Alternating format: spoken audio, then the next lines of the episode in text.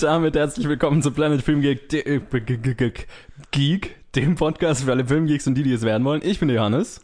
Ich bin mal wieder der Colin. Warum sagen wir das eigentlich jede Woche? Irgendwie langsam kennen wir uns die Leute. für die Leute, die später erst zuhören. Vielleicht ist das die erste Episode für jemanden. Du hast ja echt Hoffnung, dass noch Leute uns zuhören.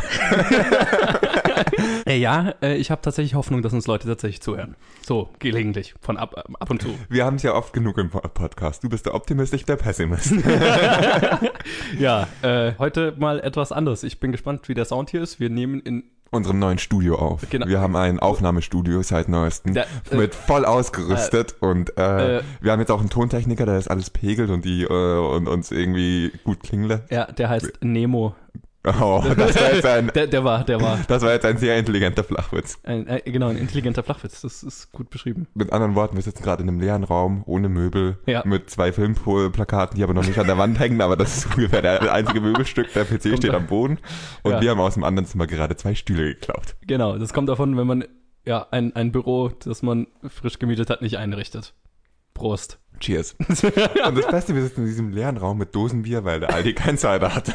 Scheiß Aldi, Aldi Mann. Ich, ich muss unbedingt schauen, ob hier ein anderer Supermarkt ist. Ich brauche besseres Bier. Ähm, Lass Gut. uns mal über Filme reden und nicht über Bier. Wir sind hier kein kulinarischer Podcast. das ist richtig. Wie war deine Filmwoche so? Ähm, habe ich mir echt noch keine Gedanken drüber gemacht. ich war gerade irgendwie noch voll auf Essen und Trinken aus. Ja, Wie war deine kulinarische Woche so? Lass uns über Filme reden. ja, du, ich habe nicht, eigentlich nichts gesehen, was, äh, nichts zusätzlich gesehen. Ich habe es noch nicht in den David Lynch-Film geschafft, leider, weil Ah. ich wollte ihn eigentlich jetzt anschauen, aber leider müssen wir jetzt aufnehmen. Ich werde ihn deshalb hoffentlich morgen oder Mittwoch anschauen, mal schauen. Vielleicht, vielleicht auch nicht. Vielleicht lieferst du dann sogar noch Ja. deine Meinung nach. Ja, aber das mache ich dann, wenn schon nächste Woche in Oder im so. Podcast. Falls ich es schon noch schaffe zu sehen, was ich sehr gerne tun würde, dann Ja. nächste Woche alles darüber. Und wie war deine Filmwoche so? Ich, ich habe nur einen zusätzlichen Film gesehen. Und äh, zwar der neue Netflix-Film Death Note, Ah ja. der so viel Aufsehen hatte, Aufmerksamkeit hatte. Und tut er das, was Anime-Verfilmungen in der Regel tun? Er ist nicht scheiße. Nö. Okay, cool. Ähm, er, er, er fühlt sich ein bisschen arg schnell erzählt an, einfach dadurch, weil es halt, so viel ich weiß, eine Serie war, die halt auf Ja. einen Film reduziert wurde, also wie es halt immer so ist. Lief die Serie nicht auch ewig? Ja, das kann gut sein. Aber ähm, der Film an sich ist nicht schlecht. Ich hatte echt Spaß mit dem Film. Ist jetzt auch nicht überragend, aber ist ein, ein, ein schöner Samstagabend zu Hause rumhängen und den Film so ein bisschen nebenher schauen. Das hat, hat gut funktioniert. Cool. Fand, fand, ich, Cool. ganz unterhaltsam. Ich verstehe nicht, warum er so gehasst wird, aber ich meine, Ja, Fans. ja. Stichwort Fans. Fans. Nee, aber das viel Geilere, was ich diese Woche gesehen habe, ist ein neuer Trailer. Äh, für wahrscheinlich den Film, den ich, auf den ich mich seit noch am allermeisten freue. Oder mit am meisten freue. Äh, Killing Gunther. Nee, da habe ich keinen Trailer zu gesehen. Pass auf, hör dir die Prämisse an. Es ist ein, eine Mockumentary, also es sieht so aus, als wäre es eine Doku, Ein Format, das mir sehr gut gefällt. in der Arnold Schwarzenegger einen deutschstämmigen Auftragskiller spielt, den besten Auftragskiller der Welt. Und der Film dreht sich um eine Gruppe anderer Auftragskiller, die ihn umbringen wollen, weil erst wenn man den Besten umgebracht hat, ist man der Beste.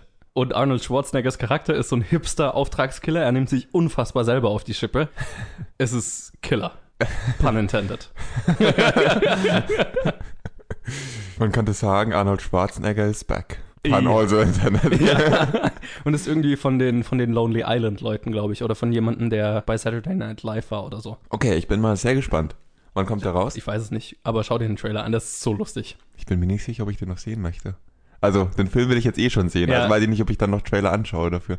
Die Das ist werden, die Frage, Weil ja. die werden vielleicht sogar nicht im Kino laufen, die Trailer, und dann kann ich es schaffen, total unvoreingenommen diesen Film anzuschauen. Ja, das ist auch möglich. Ja, auch cool. Aber das musst du jetzt wissen. Das muss ich, das wird sich zeigen. aber den, der Trailer ist auf jeden Fall sehr zu empfehlen. Im schlimmsten Fall, wenn ich es schaffe, keinen Trailer anzuschauen, den Film anschauen, dann enttäuscht bin, dann werde ich den Trailer schauen. Oder so. Ja.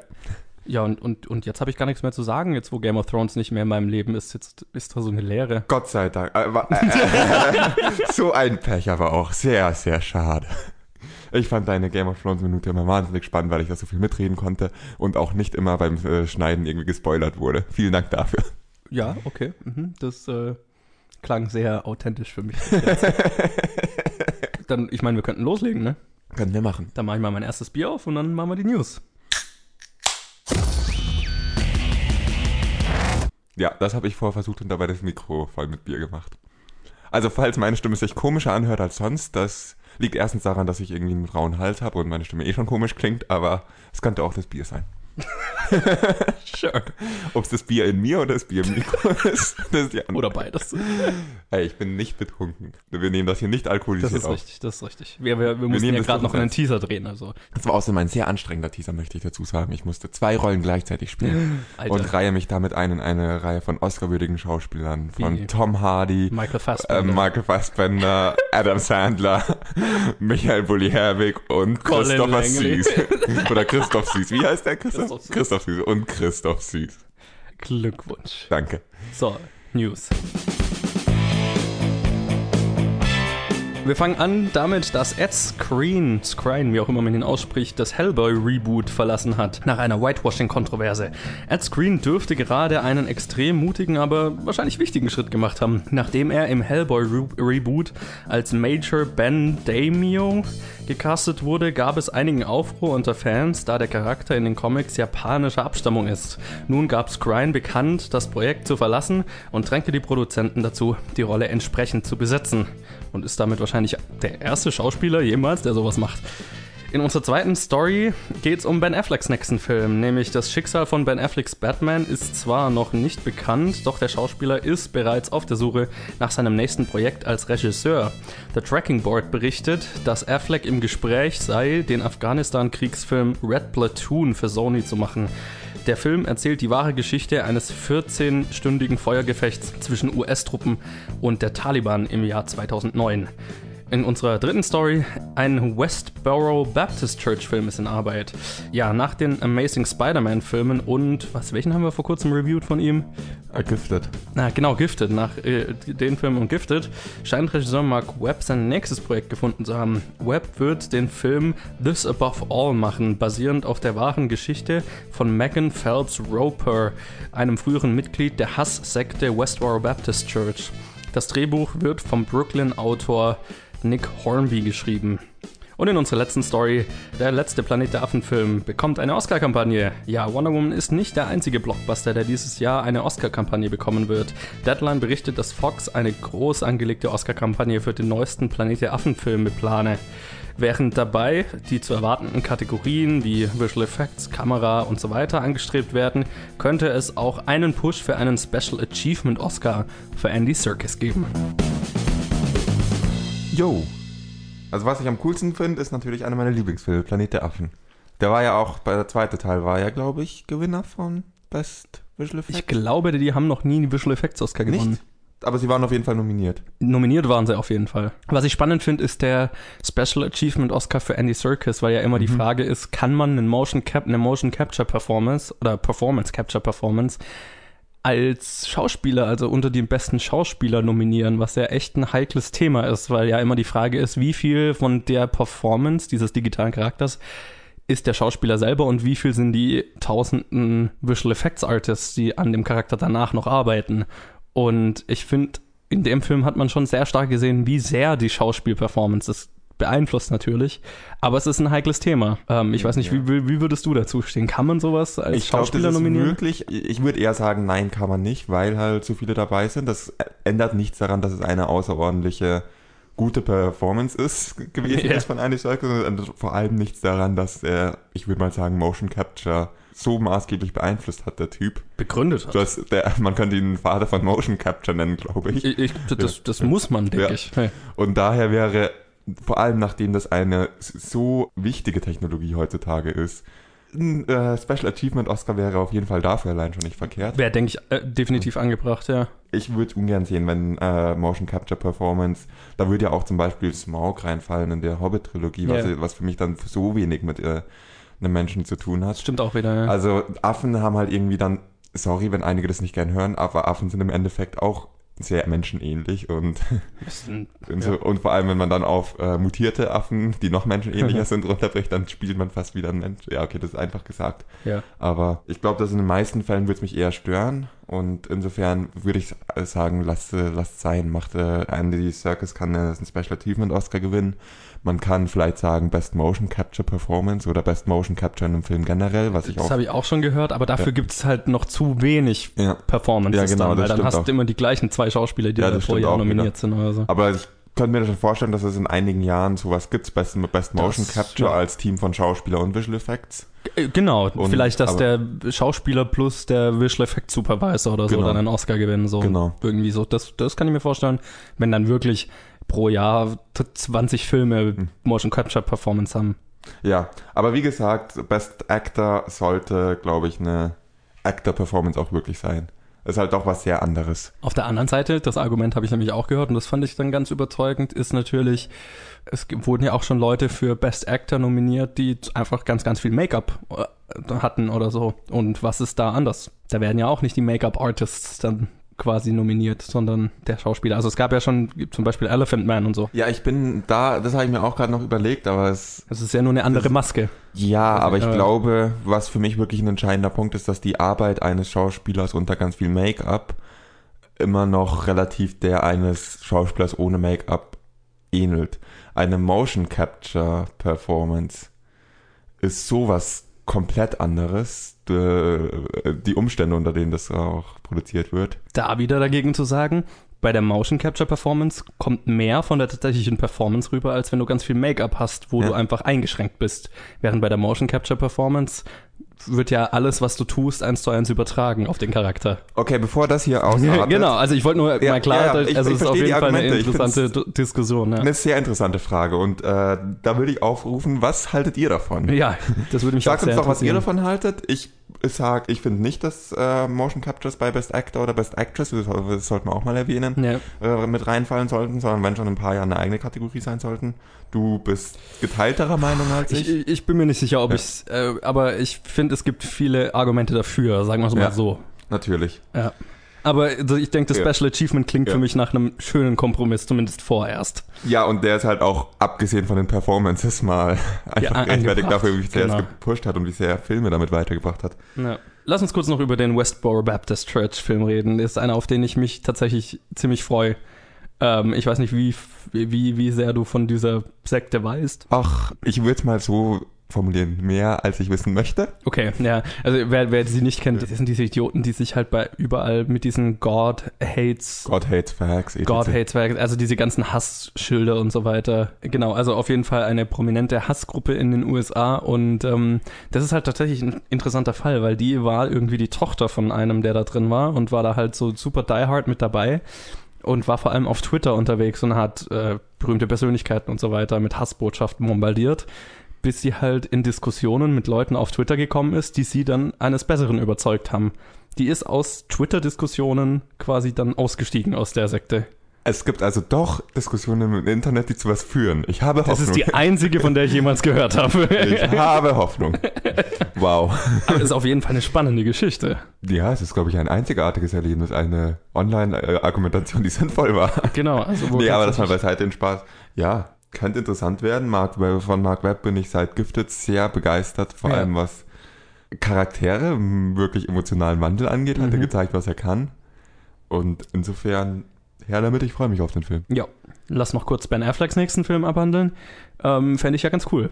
Ich weiß nicht, wie, was das tatsächlich über sein, seine Zukunft als Batman aussagt. Ich meine, er schaut sich nach was anderem um. Also, und einen Kriegsfilm von ihm würde ich mir sehr gerne anschauen, weil ich meine, so, so Gangster-Drama und so weiter hat er ja schon gezeigt, wie krass gut er das kann. Kriegsfilm kann ich mir von ihm auch sehr, sehr, sehr gut vorstellen und ich wünsche ihm, dass er wieder ein Projekt hat, von dem er tatsächlich begeistert ist. Ich glaube, dass er am Anfang in Batman, von Batman auch ziemlich begeistert war und da viel reingesteckt hat, aber es ist halt nicht so ausgegangen, wie er es sich gewünscht hat. ja, Insofern, ich glaube, wenn er wieder selber die Regie übernimmt, und zwar im wörtlichsten Sinne, genau. dass es ihm sehr gut tun wird.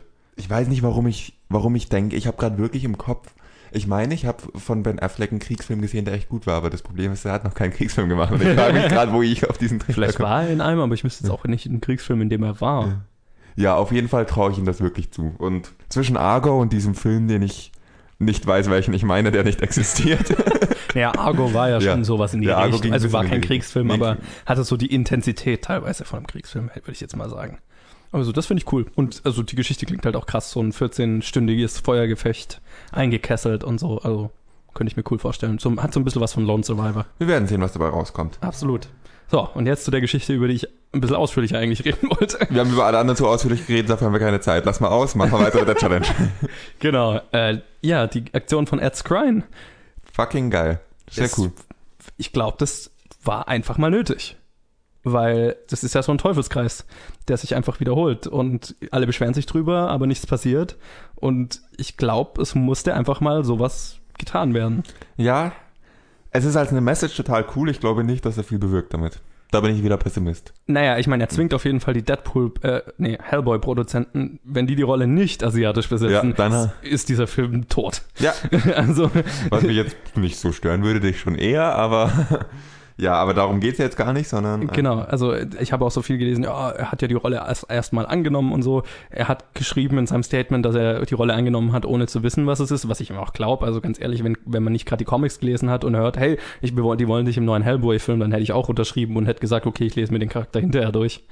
Und vor allem, es ist ja scheißegal, ob er davon gewusst hat oder nicht. Er hat auf jeden Fall die richtige Entscheidung getroffen und das öffentliche Aufsehen, das er jetzt auf dieses Problem gerichtet hat, Das das, ist halt wäre halt sehr sonst viel- nicht passiert. Das ist halt sehr viel effektiver, wenn es von einem Schauspieler aus der Rolle kommt oder von jemandem, ich sag's mal, in Hollywood, als nur von wütenden Fans. Genau. Und wütende Fans sind schön, schön, wenn sie recht haben, aber am Ende ist, was sie bewirken können, nur sehr begrenzt, weil sie doch dann eh alle in den Film rennen. Genau, aber alle schauen sich anschauen. den Film an, der Film macht Geld, also Alle ich mein, sagen, scheiß Whitewashing, diesen Film schaue ich mir trotzdem an. ich bin gespannt, ob, ob das mehr Schauspieler nach sich ziehen wird, die das tatsächlich machen oder die damit auf, da, ja, auf sowas aufmerksam machen.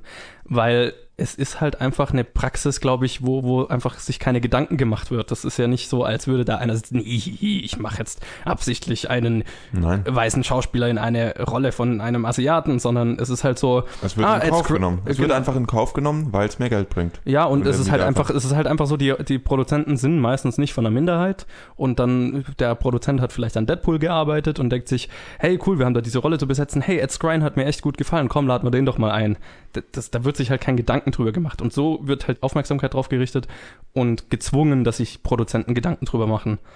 Und ich glaube, das bewirkt viel mehr, als wenn ein paar Fans auf Twitter laut werden. Viel mehr auf jeden Fall, aber ich glaube trotzdem, dass er da eher eine Ausnahme bilden wird, weil nicht viele Leute werden sagen, hey, ich hau mal, ein- was er an Gage kriegt, ein paar Millionen hin. Ja.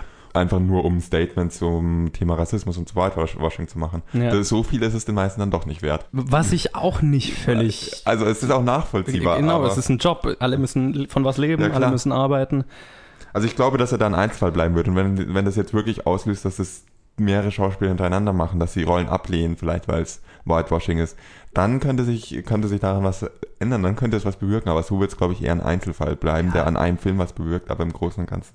Ich meine, In es fünf ist Jahren sowas, vergessen sein wird. sowas ist ein Prozess. Ja. Und aber äh, und und das passiert nicht über Nacht und es wird nicht über Nacht plötzlich tausende Schauspieler geben, die Rollen ablehnen, genau deswegen. Aber es ist auf jeden Fall ein großer Schritt in eine richtige Richtung. Ein, großer Schritt für einen Schauspieler und noch ein viel größerer Schritt für Whitewashing. gegen Whitewashing, ja genau. Stimmt. Für wäre falsch. Und ich glaube, also mal ganz davon abgesehen, ähm, glaube ich, dass es Ed Skrein natürlich jetzt erstmal den Job gekostet hat, aber dadurch hat er so viel Aufmerksam positive Aufmerksamkeit auf sich erregt. Ich glaube, langfristig wird es ihm nicht groß schaden. Ja, das auch. Und damit wären die News, denke ich, abgeschlossen. Wir haben auch lang genug drüber geredet. Ich hoffe, du kürzt es ein bisschen runter. Absolut. Und dann machen wir doch mal die Challenge, oder? Whee! Ich habe das Gefühl, Johannes, kann es sein, dass wir zu oft irgendwie Segmente mit Ui überleiten? Ja, das merke ich jedes Mal. Aber ich es gebe zu, dass ich da meistens schuld dran bin. aber- ist auch richtig. Aber es bietet sich irgendwie so an, ne? Aber okay. Ähm, ja, vielleicht machen wir weiter. Die Challenge auf jeden Fall diese Woche kam mal wieder von Ute, danke dafür. Und war der Film Lavender. Und der ist unter der Regie von Ed Gas Donnelly, der Small Town Murder Songs und This Beautiful City gemacht hat. Und es spielen mit Abby Cornish, Dermot Mulroney, Justin Long, Diego Klattenhoff und Lawyer Flannery. Und äh, der Film handelt von einer Frau, die nachdem sie einen Gedächtnisverlust erleidet, äh, mer mer beginnt merkwürdige Dinge zu sehen. Und ihr Psychiater schlägt dann letztendlich vor, einen Besuch in ihrem Elternhaus vorzunehmen und quasi ihrer Vergangenheit auf die Spur zu gehen. Colin, mal an. Ja.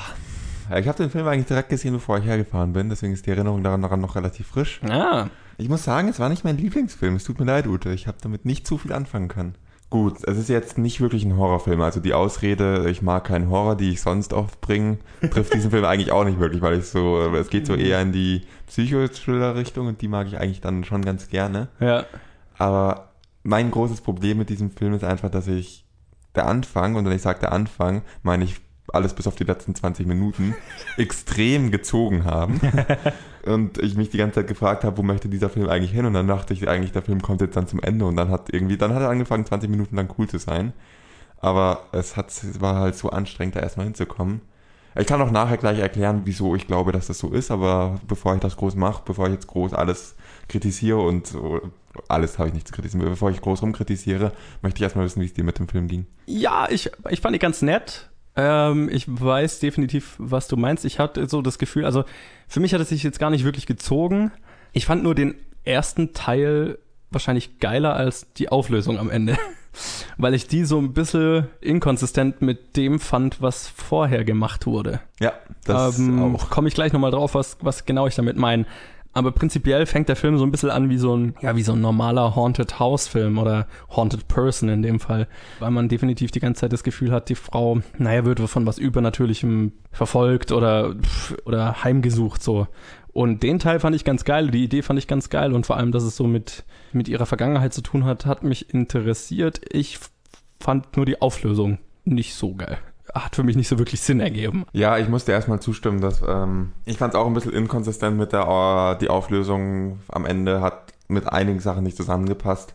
Ja, aber jetzt habe ich Kritik versprochen, jetzt muss ich es auch mal bringen. Ähm, dafür bist du da? Ja, dafür bin ich da. Es tut mir leid, Ute. Äh, an deinen letzten Film Silent Earth fand ich, ja, fand ich sehr, sehr unterhaltsam, aber bei dem Film konnte ich mich wirklich nicht damit anfreunden. Er hat meiner Meinung nach zu viel versucht, Spannung aufzubauen zu Sachen, die er sehr lange nicht auflöst und konnte diese Spannung nicht halten. In den ersten vier Fünfteln des Films, sage ich mal, werden so viele un unlogischen und unerklärlichen Sachen angedeutet oder gezeigt, ohne die geringste Art von Auflösung dazu. Irgendwie wurde es, glaube ich, im Versuch gemacht, ähm, einfach von Anfang bis Ende eine Spannung zu halten, den Zuschauer zu fesseln und so, dass er sich fragt, was ist das, was ist die Erklärung und dann am Ende eine knalle Auflösung zu bringen. Blöd gesagt, so wie Fight Club, wo du die ganze Zeit denkst, was ist hier eigentlich falsch, irgendwas ist doch ein bisschen falsch und am Ende kommt eine Auflösung und du denkst, es ist dir wow, was mind blown. Und das Ding an diesem Film ist halt, dass diese lang angehaltene Spannung, ohne dir was zu geben, dir werden nur ganz kleine Päckchen zugefüttert als Zuschauer, mit denen du neue Infos kriegst. Aber die sind nicht interessant genug. Man bleibt nicht dran. Man denkt sich nicht, jetzt will ich wirklich wissen, was, äh, wie was jetzt los ist, sondern man denkt sich, ach, irgendwie bin ich jetzt genervt langsam von diesem Film und irgendwie dauert es mir das alles zu lang. Und das ist schade, weil wenn das, ich glaube, einfach ein bisschen professioneller und ein bisschen durchdachter im Drehbuch schon gewesen wäre, wie man Zuschauer hinhält, dann hätte diese Auflösung ziemlich stark sein können. Aber wenn es halt nicht so gut umgesetzt ist, ist dieses Zuschauer hinhalten eine Strategie, die einfach sehr schnell nach hinten losgeht und zu einem sehr frustrierenden und langweiligen Erlebnis für den Zuschauer führt. War meine Meinung dazu.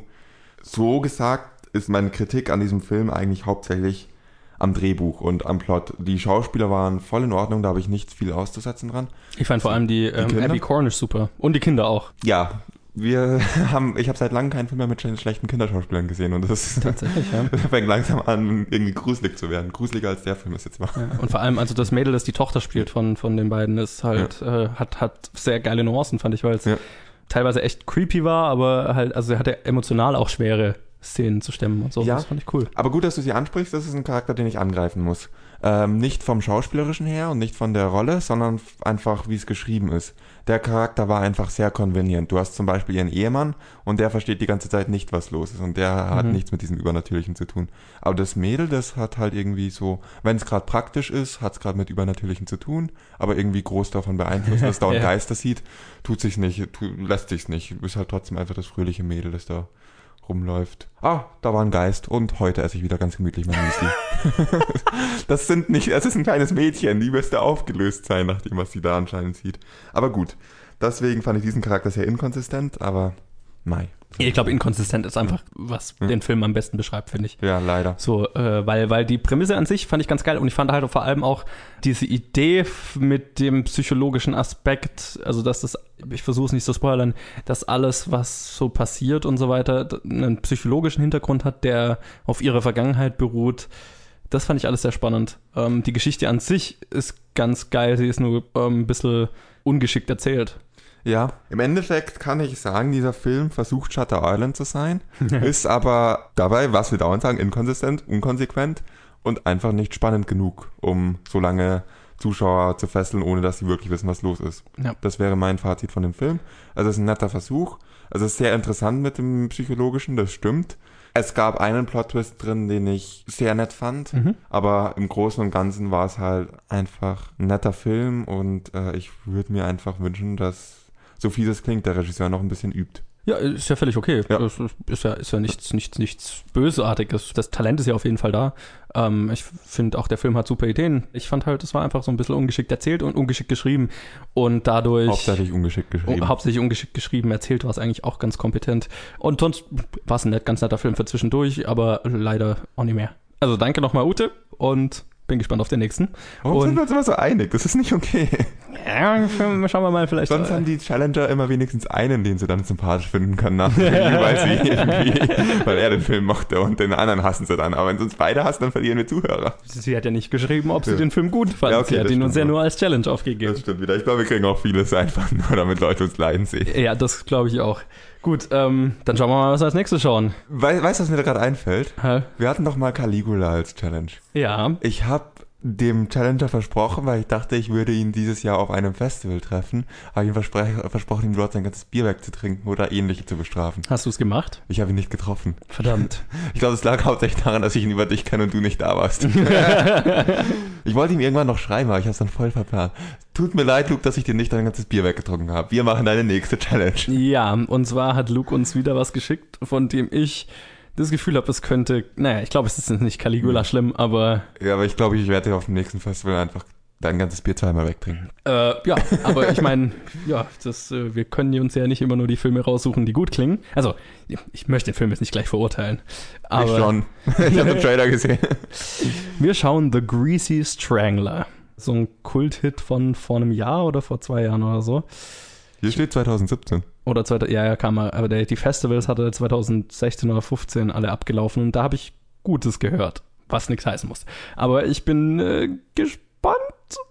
Ähm, lass uns einfach weitermachen. ja, wir berichten nächste Woche. The Greasy Strangler, nächste Woche in der Challenge. Ja, und jetzt machen wir weiter mit dem Kino der Woche, ne? Ne? Mach Ja. mal, mach mal. Wo Oder? wir über die Filme reden, die letzte Woche rausgekommen sind, ne? Was ist ja, okay, ja. Keine Ahnung. Ja, machen wir. Ja, Ja, machen wir. äh, und zwar ist es einmal The Killer's Bodyguard und The Limehouse Golem. Und ich würde mal sagen, du suchst dir aus, womit wir anfangen. Ich würde mit der Limehouse Golem anfangen. Okay. Derjenige, der zusieht, vergießt nicht minder Blut als der, der den Hieb ausführt. Lactantius. Beeindruckend, Sir. Die Wahrheit neigt dazu, im Gedächtnis zu haften. Die Wahrheit. Diejenigen, die Unrecht nicht verhindern, sind ebenso schuldig wie der Verbrecher. Es ist eine Botschaft. An uns. Dafür darfst du dann noch anfangen mit deiner Meinung zu Limehouse Golem. Aber zuerst sage Ja, ich, was bitte. da so Sache ist. The Limehouse Golem ist unter der Regie von Juan Carlos Medina, der bisher nur einen Film gemacht hat, nämlich Insensibles. Und es spielen mit Bill Nye, Olivia Cook, Eddie Marsan und Douglas Booth. Und der Film handelt von einer Serie von Morden, die das viktorianische London erschüttern und die Spur von diesen Morden führt in die Theater, Schauspielszene und so weiter.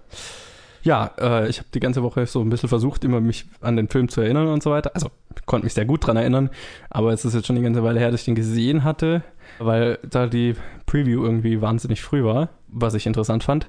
Aber ich fand den Film echt geil.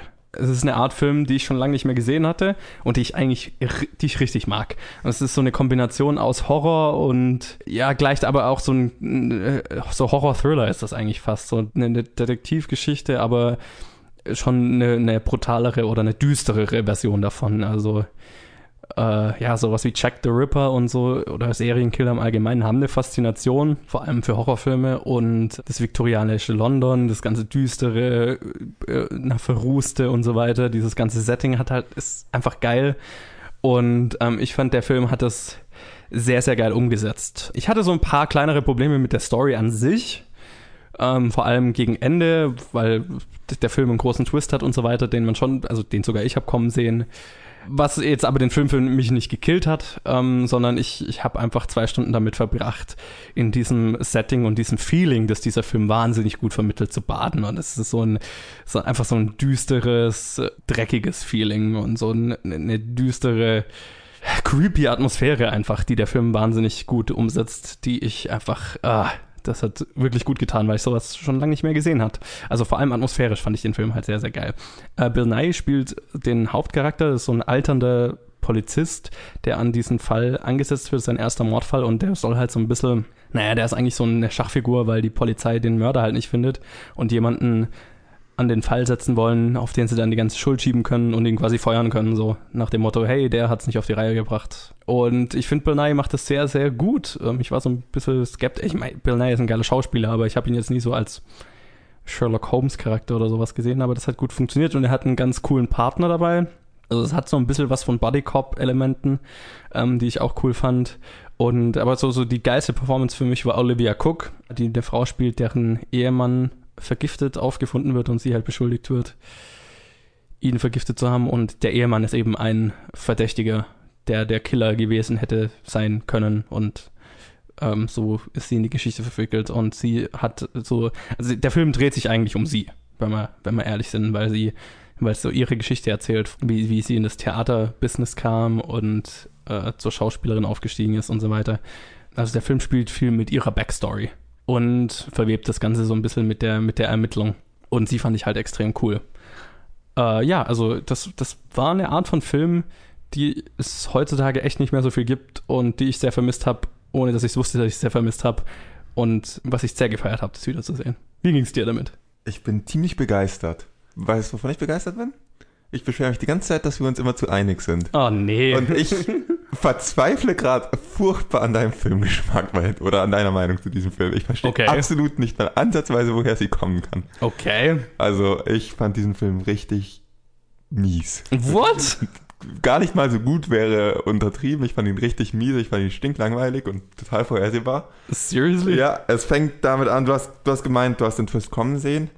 Ich war nicht der Einzige im Kino, der ihn in Gefühlsszene 3 wusste, wer am Ende der Mörder ist.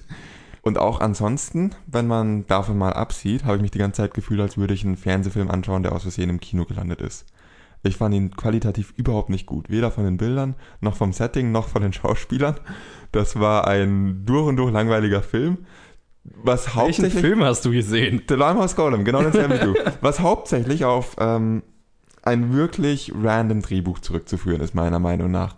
Weil in diesem Drehbuch passiert fast nie etwas charaktermotiviertes oder eine sinnvolle Handlung oder etwas, was man, was irgendwie logisch wäre, sondern es ist so komplett random. Der Film bleibt stecken, weiß nicht, wie er in die nächste Szene kommen muss, oder kommen kann, und plötzlich taucht ein Mantel auf, von dem man vorher nicht gehört hat, glaube ich. Aber alle Charaktere tun so, als wäre der wichtig gewesen. Und dann ist man in der nächsten Szene drin und die hat dann wieder irgendwie nichts mit dem Mantel zu tun. Es ist einer der unmotiviertesten, absolut randomsten Plots, die ich je gesehen habe. Und ich habe in letzter Zeit viele random Plots gesehen. Und es hängt einfach nicht wirklich zusammen. Der ganze Plot in der Gegenwart ist eigentlich nur eine, ich würde es mal auf eine Rahmenhandlung runterbrechen, um ihre Backstory zu äh, sehen, äh, zu erfahren. Und dafür nimmt er halt einfach viel zu viel Platz ein und äh, es wird viel zu wichtig genommen, weil es halt natürlich nicht als Backstory gedacht hat, aber gedacht war, aber so wirkt es irgendwie. Ich fand diesen Film wirklich einen der schlechtesten, den ich dieses Jahr gesehen habe. The fuck? Ja, ich kann ihn absolut nicht weiterempfehlen. In keinster Weise. Okay. Es gab absolut nichts, was nicht an diesem Film, wo ich sagen würde, gut, das war immerhin etwas, was gut war. Es gibt für mich nichts in diesem Film, was dafür spricht, dass es, was, wo man sagen kann, alles andere war scheiße, aber wenigstens konnte ich mich daran erfreuen. Ich habe das Gefühl, du hast das Ticket für den Film gekauft und bist dann in einen anderen Saal gelaufen oder so. Nein. Okay. Ich kann lesen. shit. Ich konnte den Titel The Limehouse Golem lesen. Mir geht's wie dir. Ich frage mich, wie du, wie du deine Meinung haben kannst, wo das herkommt. Ich glaube, du bist aus Versehen in einen anderen Film gelaufen. Äh, de- Kann sein, dass sie irgendwie eine alte, einen alten Film äh, mit ähnlichem Setting gezeigt haben, der zufällig gut ist. Und Ich, ich weiß nicht, vielleicht haben sie seit der Preview, die ja vor über einem Monat war, den Film nochmal verändert, aber das, was das könnte vielleicht sogar sein. Nee, kann ich mir eigentlich nicht vorstellen, Nee. aber Also nicht so maßgeblich vor nicht so maßgeblich. Aber äh, ich verstehe nicht so wirklich, warum du sagst, äh, er war schlecht gedreht oder sowas. Ich fand ihn wunderschön gedreht. Ich fand das viktorianische London hat sich so geil angefühlt und Ich ist so nicht- geil rübergekommen. Ich muss mich kurz korri- korrigieren. Ich sage nicht, dass er, dass die Bilder nicht anschaubar waren oder so. Ich meine, er war generisch gedreht, langweilig aufgelöst. Absolut nicht an der Auflösung, was mich begeistert hat, und absolut nicht an den Einstellungen. Einfach total uninnovativ, meiner Meinung nach. total langweilig. Ich äh, habe mich super in das viktorianische London transportiert gefühlt. Ich fand, der hat die Dreckigkeit und, und die Härte dieser Welt und vor allem auch ähm, die Verzweiflung und ja, all all das einfach schön dargestellt. Gut, ich habe den Twist auch kommen sehen, aber das hat mich jetzt ehrlich gesagt nicht wirklich gestört. Ja, einfach weil ich die äh, Charaktere interessant fand und ja, ich, ich fand die ganze Jagd einfach spannend und auch, äh, naja, für mich war einfach Darf ich auch mal kurz reingrätschen? Welche Jagd? Er verbringt die Hälfte oder ich sage mal zwei Drittel des Filmes nicht damit, einen Golem zu jagen, sondern ein Mädel, auf das er ein bisschen steht, eventuell in seiner Gefängniszelle bis, zu besuchen und mit ihr über seine äh, mit ihr über ihre Vergangenheit zu quatschen. was Teil von der Jagd ist. Ja, aber es ist ja eine, eine sehr unspannende, uninspirierende und inspirierende Jagd, wenn sie die ganze Zeit ihre an Geschichte- einem Ort sitzt und, und ja. Ich fand auch ihre Geschichte total interessant, vor allem halt die, die, die Flashbacks, die ihre, ihre Backstory erzählen und so und äh, so dieses Schauspieler oder Theater, die Theaterszene damals und wie das alles abgelaufen ist. Ich fand halt das Setting total geil und da einzutauchen, wie das alles ablief und äh, ja, das, das war alles wahnsinnig interessant. Ja, nö. um, um interessant zu sein, haben mir einfach Story und Charaktere gefehlt. Und es gab nichts, was das rausgerissen hätte für mich. Und Okay. äh, ich fand die Charaktere mal einfach generisch und ein bisschen langweilig. Und hab, so- dachte mir so, äh, muss ich das jetzt wirklich. Ich habe mich wirklich, ich habe wirklich das Ende von diesem Film herbeigesehen. The fuck. Ja. Also ich meine, ich, es kommt ja schon manchmal vor, dass wir Ja. unterschiedliche Meinungen haben, Das aber das ist ja schwarz und weiß. Ja, nee, ich kann's. Das, deswegen bin ich auch gerade so begeistert davon, wie unterschiedlich unsere Meinungen sind, weil Das ist ja Ghostbusters. normalerweise bin ich. Nein, bei Ghostbusters hast du zugegeben, dass es Fehler in dem Film gibt. Naja, ja, hinterher dann. Nee, Ghostbusters war besser als der Film. Mm, Nein. Doch, doch, Nein.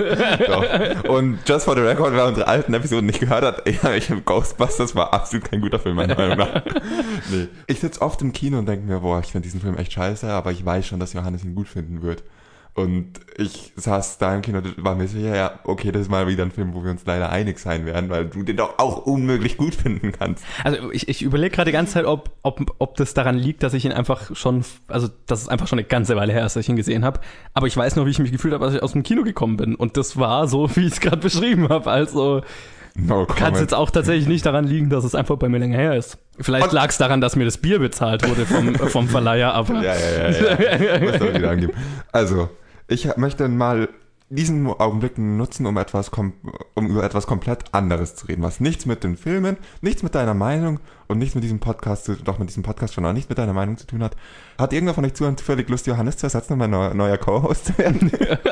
Moment. Ich gebe zu, es hat mit der, deiner Meinung zu diesem Film zu tun. Ich, ich bin, ich bin gerade echt so ein bisschen sprachlos. Also es ist wirklich einer von diesen Filmen, wo ich mich tatsächlich freue, den auf Blu-ray zu kaufen und zu Hause nochmal anzuschauen. Und das ist jetzt nicht bei jedem Film der Fall, also bei wenigen, die ich dieses Jahr gesehen habe. Also, also von mir ist es eine klare Empfehlung. Schaut euch den Film an, ich fand ihn super. Wir sind uns in einer Sache einig, oder? Dieses Film hier war echt nicht so geil. Wir hatten echt viele schlechte Filme, oder? Was die großen Blockbuster Ja. angeht, ist immer mein, mein Zusatz, Ja, den ja, ich auch gut. sagen muss, weil Natürlich. in kleineren Indies Ja. und so weiter war viel Fall. Schönes dabei. Aber wir hatten einige richtig schlechte Filme dieses Jahr. Ja, Ich finde den einen der schlechtesten. Das habe ich ja vorhin schon gesagt. schön. Äh, Also, vielleicht. gut, es ist, ich muss jetzt vielleicht doch mal ein gutes Wort einlegen. Es ist nicht vergleichbar mit Transformers. So klingt es nämlich gerade die ganze Zeit. Nein, es ist nicht vergleichbar mit Transformers, aber ich glaube, ich hatte in Fast and Furious mehr Spaß. Du bist ein Monster. Vielleicht muss man das Setting lieben, ich weiß es nicht. Keine ich mag Ahnung. das Setting eigentlich. Okay. Also das habe ich auch letzte Ich- Woche ich habe keine ich Erklärung. Sorry, ich habe keine ich auch Erklärung. nicht. Wir haben lang genug darüber zu erklären. Ihr habt zwei sehr unterschiedliche Meinungen gehört. Ihr hört den Podcast hoffentlich lang genug, dass ihr ähm, wahrscheinlich eine Meinung habt, wie ihr mir öfters glaubt und mit Ja. dem euch näher, mehr Vielleicht welcher Filmgeschmack euch eher entspricht. Ja. Geht ins Kino, lasst es sein. Im Endeffekt ist es uns wurscht. Hauptsache ihr hört unseren Podcast. ja. Aber geht ins Kino und schaut den Film. Nein, tut's nicht. Mann, das hatten wir schon lange nicht mehr. Ja. Prost darauf. Es hat Spaß gemacht. Ja, aber dann schauen wir doch mal, ob das bei dem Film, beim nächsten Film gleich so weitergeht. Ich wäre schwer enttäuscht, wenn das schon wieder so ist. Okay, der nächste Film ist äh, The Killer's Bodyguard oder The Hitman's Bodyguard auf Englisch. Ich bin ein exklusiver 1A-Bodyguard. Und Sie sind der meistgesuchte Auftragskiller der Welt. Mein Job ist es, Ihnen Gefahren vom Hals zu halten.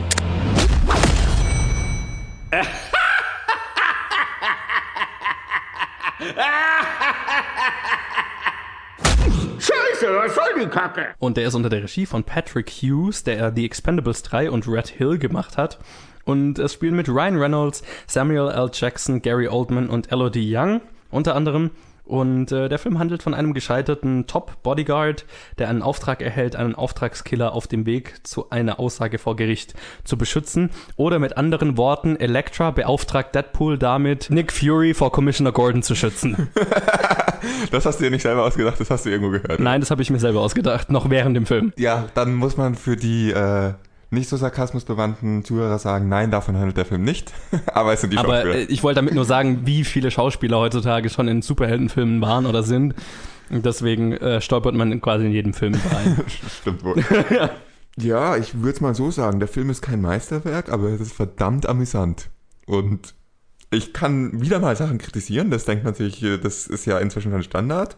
Das werde ich mir aber wieder für später aufheben, nachdem ich deine erste Meinung höre. In dieser Art von Film wäre es auch komisch, wenn man nichts zu kritisieren hätte, Das wenn wir mal ehrlich sind. Das stimmt. Aber er war einfach richtig witzig. Vor allem die Interaktion zwischen Ryan Reynolds und Samuel L. Jackson hat diesen Film über alles hinaus echt weiten Weg getragen. Mehr als, äh, bei weitem mehr als alles andere in diesem Film. War es einfach, diese beiden Schauspieler zusammen zu sehen. Und wenn es nur sie gemeinsam in einem Auto sitzend ist, es war einfach witzig. Ich fand, ich fand die Interaktion von den beiden so cool und so spaßig. Wie ging es dir damit? Tja, jetzt waren unsere Meinungen ja gerade sehr schwarz und weiß. Jetzt wird's wieder so, du mochtest den Film nicht. Nein, jetzt haben wir wieder exakt die gleiche Meinung. Shit, shit, aber okay. Ich, ich, ich kann dir nur 100% zustimmen. Es ist kein Meisterwerk. Es ist ein völlig vollkommen durchschnittlicher Film an sich. Was den Film wirklich unterhaltsam macht, sind Ryan Reynolds und Samuel L. Jackson. Und dank den beiden muss, da muss ich dir jetzt widersprechen. Es ist kein durchschnittlicher Film. Er ist definitiv Überdurchschnitt. Er ist sogar, finde, ich finde ihn sogar sehr witzig. Was, Jetzt was abgesehen von den zwei. von den zwei hätte ist ich jetzt er behauptet. Unterdurchschnitt, würde ich sagen. Die beiden heben das nur so krass. Genau, die, also die Plotline ist vorhersehbar. Die, also es ist nicht so geil geschrieben. Es ist einfach Sagen wir es so, es Äh, ist die Standard-Action-Film-Plotline. Ja. Es ist, könnte ein Fast and Furious-Film sein, es könnte ein Triple X-Film sein, es könnte ein John Wick-Film sein, keine Ahnung. Also, Das Wichtige dabei ist aber, dass das halt lustig sein soll. Dass das Genau. lustig ist. Das ist eine Action-Komödie. es ist eine Komödie, ja. Ja. Und das, die Comedy kommt von den Zweien und die zwei sind Feuer. Die zwei sind geil in dem Film. Die, äh, die Comedy kommt eigentlich nur von den beiden. Ja, eben, Irgendwer sage ich ja. Der Rest ist ein Standard-Action-Film. Ja, ja, genau. Aber die zwei machen es lustig. Ja, ja, sie machen sich nur lustig, sie machen es wirklich sehr lustig. Es kann daran liegen, dass ich gut angeheitert war, als ich diesen Film gesehen habe. Was definitiv hilft, würde ich mal sagen. Ja, ich weiß aber- nicht, aber hätte nicht geschadet. Aber die beiden fand ich so witzig, dass mich die Action-Standard-Storyline und das Over-the-Top-Geballer und Over-the-Top äh, wir äh, Verfolgungsjagden, dass ich das einfach auch nur noch witzig fand. Was, glaube ich, auch teilweise beabsichtigt war. Ja, das war natürlich definitiv unterhaltsame um unterhaltsam zu sein. Aber wie die beiden es geschafft haben, die haben Dialoge, die sie witzig rüberbringen. Sie haben Szenen, wo sie einfach nur schauen und sie sind witzig. Mhm. Ich denke dabei ganz konkret an eine Szene, wo sie gerade mit dem Auto irgendwo ru- äh, rausspringen aus einer Parkgarage Mhm. und die einfach nur so witzig schauen. Und sie haben einfach, was ich am geilsten finde an diesem Film, sind so äh, Szenen, in denen im Hintergrund aus Versehen Action passiert. Eigentlich eine konkrete Szene, in der ein Charakter einfach nur gar nichts von der Action um sich rum wissen möchte, aber halt hinter ihm ein Auto gegen Baum fährt, ein Auto im Kanal. Zu der Szene habe ich nachher noch was ganz, Ja. ganz viel zu sagen. Ja. Aber okay, mach mal. Dann, wie willst du weitermachen? Sollen wir mal kritisieren? ich würde trotzdem mal sagen, äh, wir, wir müssen so ehrlich sein. Samuel L. Jackson und Ryan Reynolds spielen im Prinzip sich selbst. Also Ja. Ryan Reynolds spielt seinen Deadpool-Charakter und Samuel L. Jackson spielt die meisten Samuel L. Jackson-Charaktere. aber sie sind halt beide sehr, sehr gut in dem, was sie tun und es funktioniert zusammen sehr gut. Und das ist, was den Film geil macht. Die beiden machen nichts Besonderes. Das Nein. hat man beid, von beiden schon mal so gesehen. Aber die Kombination ist halt geil. Ja, und ich muss widersprechen, ich finde, das nicht, hatte nicht so viel mit Deadpool gemeinsam. Außer den Teil von Deadpool, der eh Ryan Reynolds Charakter entspricht und der spielt sich quasi selbst. Also die Aber ganzen musst- Sprüche Ja. und, Man und hat jetzt nichts von wahnsinnig äh, Force Wall Breaking oder halt. Nein, nein, nein, das, das meine ich damit gar nicht, sondern einfach diesen Ja. äh, schnellen, die coolen Sprü die schnellen Sprüche äh, und so weiter, diesen Humor, den er einfach hat. Ja. Das kann er ja auch gut, das ist ja auch völlig richtig, dass er das macht. Ich wollte nur sagen, es ist jetzt keine, ähm, die spielen keine krassen neuen Charaktere oder sowas. Nee, das nicht. Aber Aber, was ich sagen wollte damit, dass es nicht dem Deadpool-Charakter entspricht, ich finde den Humor nicht so intelligent wie bei Deadpool. Also ja, auf Ryan ja, Reynolds ja. Seite. Okay, ja, ja. Und das war für mich halt wichtig zu differenzieren, dass man nicht erwartet, dass da jetzt ein zweiter Deadpool mit einem zweiten, was weiß ich, Samuel. Jackson, gut, wie willst du das sagen? Ja. Du sagst es, es sind die beiden Schauspieler und die machen nichts anderes als einfach zu zweit auf einem Set rumhängen, zufälligerweise das reden, was sie eh zu reden haben und dabei furchtbar viel Spaß zu haben. Ja, und sie, sie also die, Chem die Chemie zwischen den beiden ist einfach geil. Also das funktioniert einfach, einfach super. Es ist genug Handlung da, um die beiden stetig voranzutreiben. Samuel L. Jackson hat dann noch so das Ding, er ist eigentlich im Knast, wird nur rausgelassen, um eben da auszusagen und will eigentlich seine Frau wiedersehen und so weiter. Gespielt von Salma Hayek, die äh, eine geile Performance macht, muss ich sagen. Ja. Die war super. Ähm, hat nicht so viel in dem Film zu tun, aber das, was sie tut, ist halt geil. Das war wahrscheinlich die beste Performance im Film, fand ich. Auch, ja. Und es waren unglaublich witzige Szenen. Ja, Also unglaublich definitiv. cool. Also so, dass man auch sich tatsächlich Samuel L. Jackson und Salma Hayek als Paar vorstellen kann und so weiter. Mhm. Ähm, das fand ich sehr schön. Das hat sehr gut funktioniert. Und das, was ich in diesem Film am schadesten, sagt man das, schadesten fand, am meisten, am scha keine Ahnung. Was ich in dem Film schade fand, war, dass Elodie Youngs Charakter sträflich underused war, fand ich. Ähm, weil ich mich am Anfang sehr gefreut habe, ähm, als sie Ryan Reynolds engagiert für diesen Auftrag, habe ich gedacht, oh cool, äh, die ist mit von der Partie und so weiter, aber dann ist sie eigentlich für den Rest vom Film nicht mehr wirklich dabei. Ich hab's im Film nicht vermisst. Okay. Jetzt, wo du sagst, eine der witzigsten Szenen war die, wo sie äh, Ryan Reynolds dazugeholt hat und die Genau. beiden sich dann äh, keinen gesehen haben. Man muss sagen, Ryan Reynolds Charakter und ich habe den Namen schon wieder Elodie vergessen. Young. Ja, nee, äh, ich habe Ryan Reynolds Charakternamen schon wieder vergessen.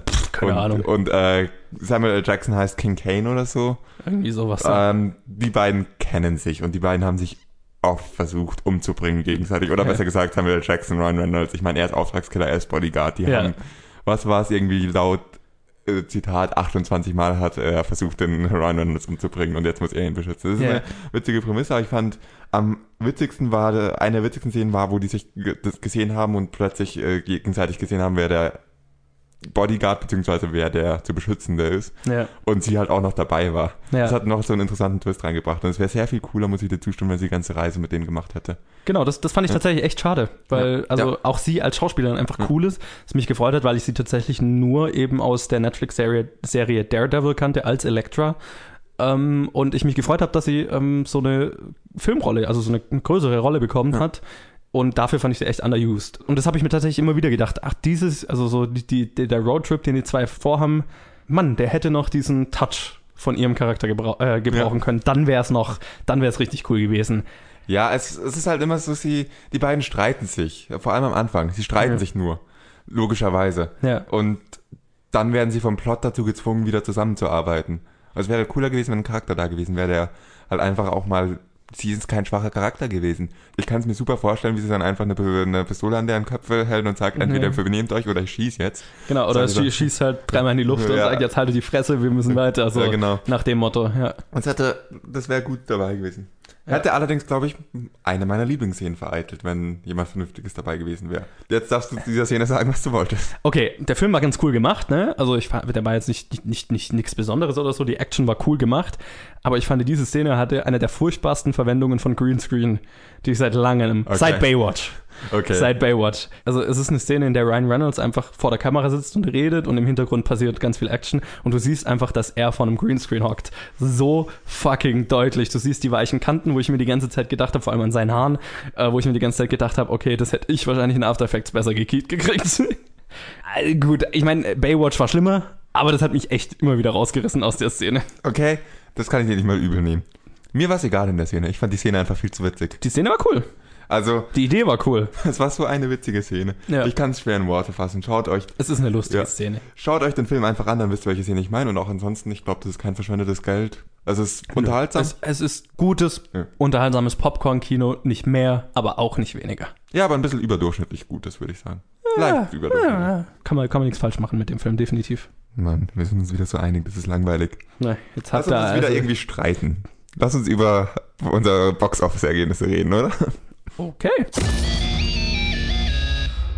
Ha, so, äh, Box Office, ne? Wir haben diese Woche eines unserer glorreichsten Ergebnisse aller Zeiten hingekriegt. Nämlich, keiner von uns hat auch nur einen einzigen Platz richtig vorhergesagt. Ja, ich habe es mir gerade schon angeschaut. Was? Zu diesem Zeitpunkt habe ich ganz einfach aufgegeben, mich über merkwürdige Ergebnisse aufzuregen. Ich gebe einfach nur auf. äh, ja, die Box Office Top 5 schaut wie folgt aus. Auf Platz 1 ist in seiner dritten Woche die Bully-Parade mit 2,1 Millionen. Hatte letzte Woche auch 2,1 Millionen. Tada! Überhaupt nicht gefallen, nachdem es letzte Woche 50% gefallen ist. Auf Platz 2 ist dann auch in seiner zweiten Woche, genau wie letzte Woche, Annabelle 2 mit 1,1 Millionen. Fällt gerade mal 100.000. Was ist da passiert? Regnerisches Wochenende. Ich denke, daran wird es gelegen haben. Auf Platz 3 dann tatsächlich der einzige Newcomer in der Top 5, nämlich The Killer's Bodyguard mit 900.000. Ist jetzt kein äh, furchtbarer Start. Ich glaube, dass sie sich da bestimmt mehr erhofft hatten, aber bei einem Film dieser Größe äh, dürfte das ganz okay sein. Auf Platz 4 haben wir dann in seiner zweiten Woche Happy Family.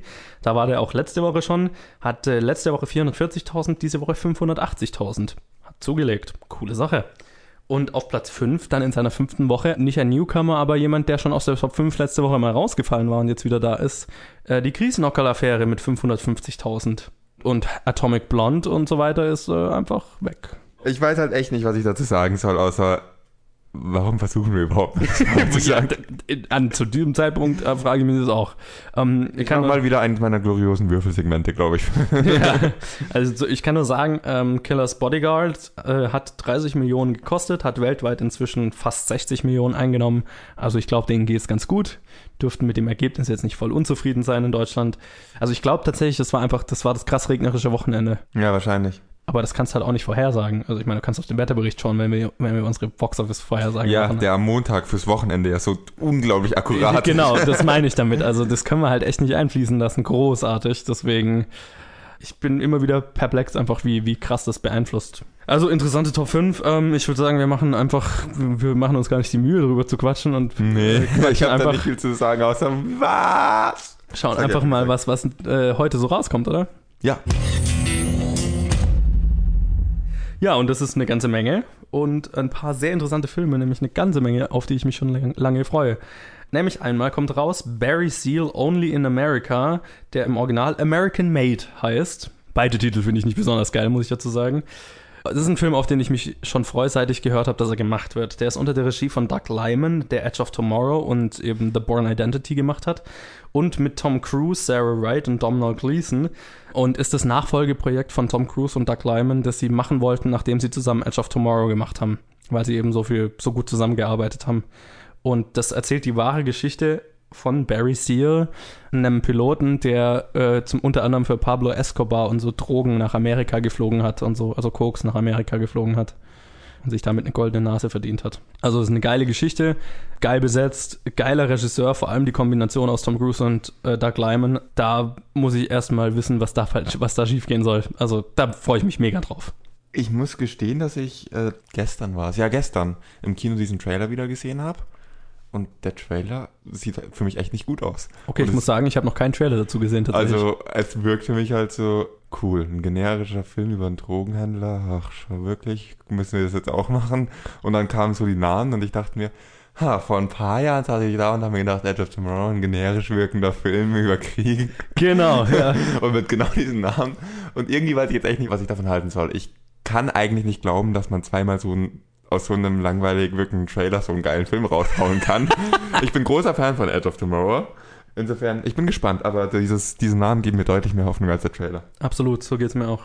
Ja, der zweite Film, der rauskommt, ist auch ziemlich krass besetzt, nämlich The Circle unter der Regie von James Ponsoldt, der The Spectacular Now und The End of the Tour gemacht hat, mit Emma Watson, Tom Hanks, John Boyega und Karen Gillan unter anderem. Und das erzählt so ein bisschen so eine dystopische Zukunft quasi, in der so ein Unternehmen wie Facebook, so ein Social Media Unternehmen quasi alle Leute kontrolliert oder was weiß ich. Google.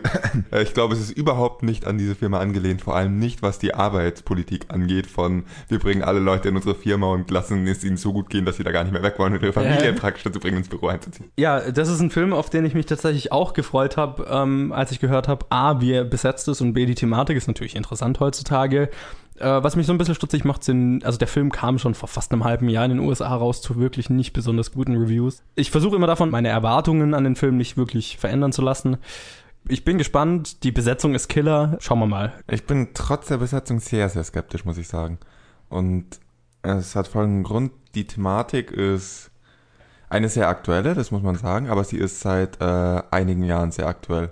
Und bei den Trailern habe ich das Gefühl, als wäre die Message, die uns dieser Film sagen möchte, eine Message zu einem aktuellen Thema, die aber vor vielleicht zwei Jahren wichtig war und inzwischen sehr, sehr überholt wirkt. Oder so mit anderen Worten, du schaust diese Trailer an und denkst dir, was willst du mir sagen? Das weiß ich schon, das wissen schon meine Kinder und das ignorieren sogar schon meine Kinder.